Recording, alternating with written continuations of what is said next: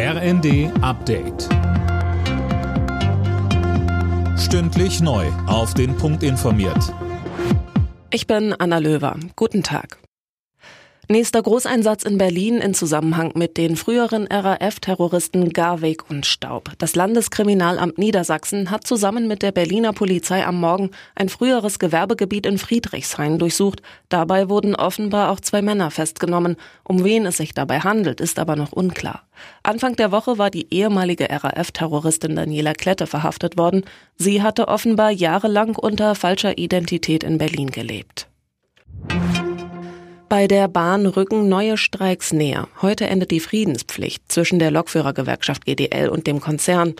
Am Donnerstag war ja bekannt geworden, dass die Tarifverhandlungen gescheitert sind, Jana Klonikowski. Ja, das hatte die Bahn bekannt gegeben und war dafür von der GDL kritisiert worden. Denn eigentlich galt bis einschließlich heute auch eine Infosperre.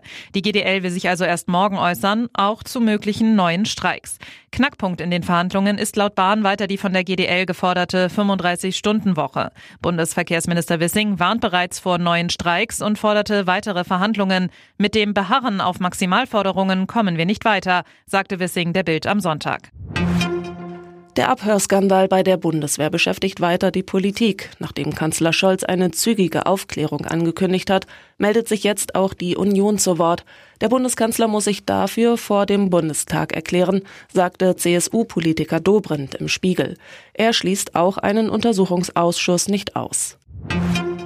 Die Schweizer stimmen heute über zwei Vorschläge zur Rente ab. Eine Initiative fordert eine 13. Monatsrente, damit Ruheständler besser mit den steigenden Lebenshaltungskosten klarkommen.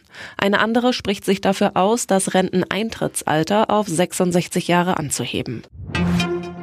Stuttgart bleibt in der Bundesliga auf Champions League Kurs. In Wolfsburg gewann Stuttgart 3 zu 2 und festigt Rang 3. Dortmund bleibt nach einem 2 zu 0 bei Union Berlin Vierter. Leipzig ist dank eines 4 zu 1 in Bochum auch noch im Rennen. Die weiteren Ergebnisse Mainz Gladbach 1 zu 1, Heidenheim Frankfurt 1 zu 2 und Darmstadt Augsburg 0 zu 6.